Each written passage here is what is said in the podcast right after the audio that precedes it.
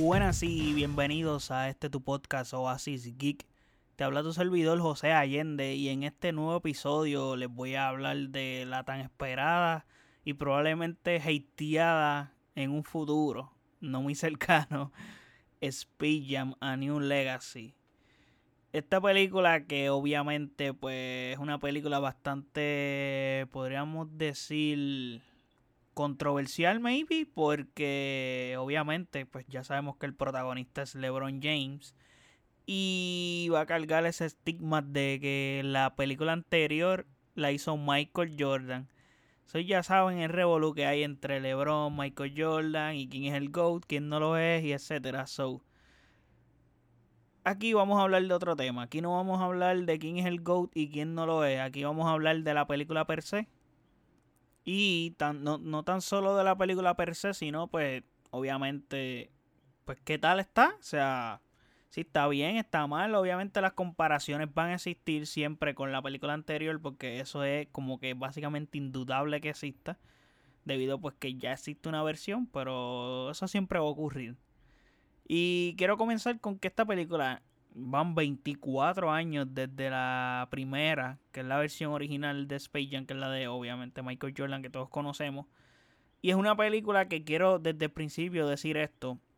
La película de Michael Jordan del 96 es una película que la crítica la destruyó. O sea, la película fue. La crítica fue muy dura con la película debido a que eh, Michael Jordan es un malísimo actor. Y aquí, pues vemos. Luego le hablaré de la del performance de LeBron como actor, pero Michael Jordan es un actor pésimo. Y obviamente pues la película cogió fama luego, es una película más de culto que, que de otra cosa. O sea, es como que la película cogió fama y no simplemente fue gracias a las críticas. O sea, la crítica le dio muy duro y los fans luego fueron los que le dieron este estigma y esta grandeza a esta película en realidad no es una gran película si tú la miras del lado crítico real, o sea, los críticos no estaban mal, pero es una película divertida y por lo menos para mí, o sea, yo soy de la generación de los 90, o sea, es como que para mí es una de las películas, o de mis películas favoritas de mi infancia, está probablemente top 5 o top 3 y, o sea, yo amaba Space Jam. O sea, esa película de Michael Jordan yo la amaba. O sea, me encanta esa película. Bueno, no la amaba, todavía la amo y me encanta. Yo la puedo ver y me puedo divertir de la misma forma. Y sigue siendo épica para mí.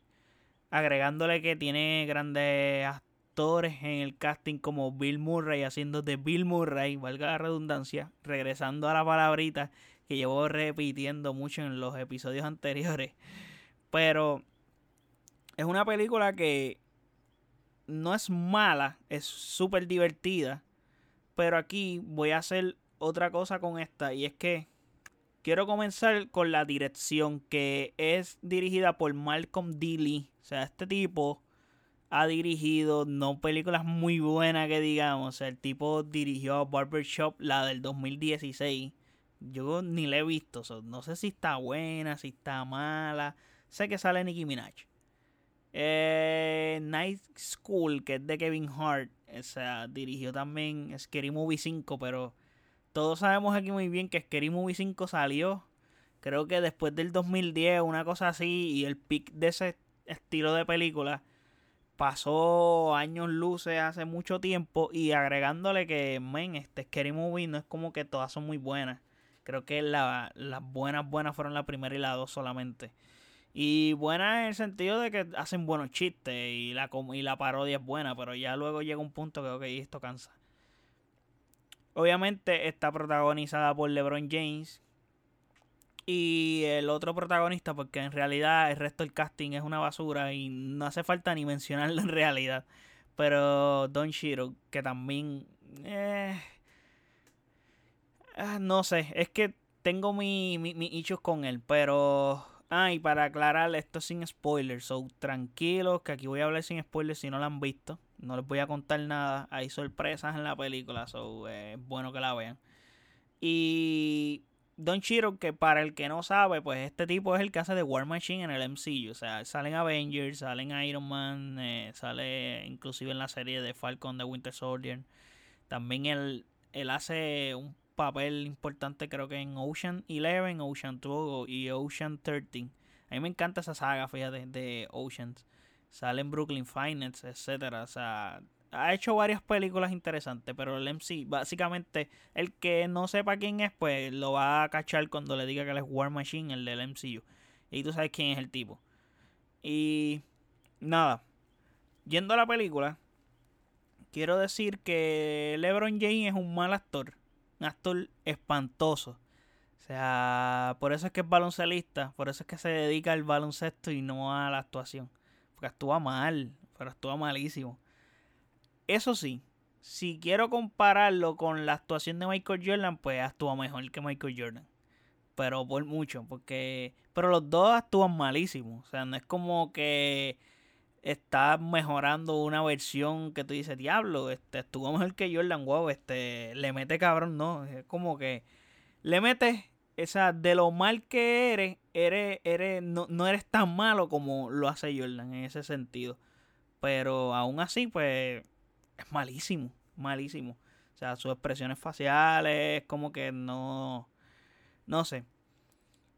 Quiero explicar esa parte de la mala actuación de LeBron, pero a la vez quiero que la gente entienda, para los que no han visto esta película y van a ir a verla, o sea, vayan con la intención de disfrutar y vacilar. Esta película es para eso. O sea, tómalo de la misma forma que tomarías la película original de Space Jam. O sea, la película original de Space Jam no tiene actuaciones memorables, no tiene actuaciones que tú digas, wow, este tipo lloró bien cabrón, este, me la creí. No hay nada de eso. O sea, esto es una película para divertirse, para toda la familia, comedia y pasarla cool. O sea, es, es fun. La película, para dar un punto negativo, aparte de la actuación de LeBron, pero lo puedo entender. O sea, o sea, es como que si tú vas a ver esta película, tú tienes que saber que LeBron no es un actor. O sea, LeBron es un baloncelista. No es como que esperes a LeBron haciendo una actuación a lo Christian Bell, Brad Pitt DiCaprio, De Niro. No esperes a LeBron haciendo eso y no esperes aquí una, una, película de Oscar. O sea, tú vas a ir a ver una película divertida. O sea, es como que estés para pasar la fun, reírse, etcétera. Y es como que un. ¿Cómo te puedo decir? Esta película hace muchas cosas. Es, parte de mi hecho con ella es que quiere hacer mucho pero de hacer tanto no terminas logrando ni, una ni una ni la otra. Es como que quiero de todo lo que quiero hacer, lo quiero hacer a la vez aquí y entonces como que no te llega a salir. No sé si me puedo explicar bien con lo que acabo de decir, pero el sentido es que aquí Warner hace un, un poco de explotación de todas sus propiedades. Véngase a decir Game of Thrones, eh, DC, Harry Potter, eh, todas las propiedades que Warner es propietario, ellos hacen un uso aquí. Y no, ¿cómo, cómo, les puedo explicar? Hay algunas cosas que las usaron de buena manera. Eh, yo los tomé bastante bien en el sentido de que, ok, son como cameos. Podría decirlo de esta forma, son como cameos. Y está cool eso. Y me reí mucho en esas partes por cierto. Pero hay que entender que los protagonistas aquí son LeBron James y los Looney Tunes. En la película del 96, el protagonista es Looney Tunes, son los Looney Tunes y Box Bunny. Y Michael Jordan es como que el acompañante. Acá es lo opuesto, acá es como que el protagonista es LeBron, la historia está basada en LeBron y el hijo y el baloncesto atado con un videojuego, etcétera y los Looney Tunes son como, como los que van detrás. Y no está mal. El problema para mí es que como LeBron no es un gran actor, eh, pues le resta la película. Por el simple hecho de que como él es el go-to guy aquí, pero él no es un buen actor, eh, hay algo que como que no termina de encajar en ella. Es decir, la película, los Looney Tunes cada vez que tienen que lucir, lucen cabrón. Y da nostalgia porque los Looney Tunes no son relevantes ahora en el 2021. Probablemente esta película sea algo que sirva para que vuelvan a ser relevantes. Y puede funcionar. el hecho de que tengas a probablemente a una de las superestrellas más grandes del deporte a nivel mundial. Del baloncesto, sin duda, es la superestrella más grande actualmente. Pero del deporte overall, pues puede funcionar el hecho de que, pues, LeBron ayuda a los Looney Tunes a catapultarse. Ahora bien, hablando de eso, pues, tengo que decir que el upgrade si han visto los trailers, le dan un upgrade como que más humanizado a los Looney Tunes, más realístico, que se ve las texturas de los cabellos, de Box Bunny, de Lola Bunny, etc. Y me encantó, o sea, está bien hecho. La producción de la película está súper espectacular. Tengo que decir que es de las pocas cosas, eh, las pocas veces que Warner no me defrauda aquí, porque Warner casi siempre en esto es donde más flaquea. Y lo digo por la experiencia de las cosas de DC. O sea, es como que mm, donde más flaqueas aquí. En la producción, en la calidad, los efectos especiales. Y aquí esto es un 10 de 10. Hay que dárselo. Es un 10 de 10 en los efectos especiales, incluyendo en la, en la parte en que LeBron James es una animación como los Looney Tunes. Está espectacular. Me gustan los chistes. O sea, se vacilan a LeBron un nivel absurdo. O sea, y me gusta porque se lo toma LeBron se lo toma bien, se lo toma vacilón. Es como que hacen vacilones con lo que cuando LeBron se fue a Cleveland, que a, los Heat, regresa a Cleveland, se va a los Lakers, etcétera. Vacilan con todo ese tipo de cosas. Y me encantó mucho esa interacción que él tiene con Box Bunny. Lo hace muy bien en ese sentido. Pero eh, como no actúa tan bien, pues no. Eh, casi siempre con muchas cosas como que no las no son muy creíbles, pero vuelvo y les digo, esta película no es una película para tomarse en serio. Si te la tomas en serio, pues te vas a desilusionar. Si es una película que la ves, como les dije al comenzar este episodio, vas y la ves en mood de disfrutarla, vacilar y reírte, pues no te va a importar la mala actuación de LeBron James. Y realmente no es algo que debe de importar. O sea, el eso sí, lo peor de la película, para mí, lo peor, lo peor, lo peor, lo peor, es el villano. O sea, el villano es algo que es una cosa desastrosa. Porque por lo menos aquí la película del 96 le da una le da 7000 patas. O sea, el villano no me encantó para nada en lo absoluto. El simple hecho de que ese villano, sus motivaciones sean unas mierdas. Porque literalmente son unas mierdas. Es como que, wow, no tiene ni sentido. No tiene ni sentido las motivaciones que tiene este villano. Aparte que básicamente es como por no darles un spoilers, aunque no recuerdo si en los trailers lo mencionan porque en realidad no los he visto todos, solamente vi el primer trailer. Pero, ajá, creo que no, no, me hace nada de sentido esto. El villano es horrible, es lo peor de la película. Pero aún así funciona bien el hecho de que cómo llegan al juego eso funciona bien. Cómo usan las propiedades de Warner en parte funcionan bien, los cameos, etcétera. Y está cool eso. Cuando están en el juego, eso está súper brutal. El hecho de que en el juego parte del público son las mismas propiedades de Warner. Y eso está espectacular porque tú estás como que toda la película tratando de cachar los easter eggs de que mira, aquí está el pingüino de la película de Batman, de Batman Returns. Eh, aquí está el Joker de la película de Jack Nicholson y de Joker de Jack Nicholson y de la película de Batman de Michael Keaton. Entonces, ves muchas referencias, ves este Nike de Game of Thrones, ves diferentes personajes en el público parados viendo el juego y está súper cool eso. O sea, eso a mí me gustó mucho y me emocionó como que son franquicias que tú tienes y, y es como una fiesta es como una fiesta y están disfrutando el juego baloncesto.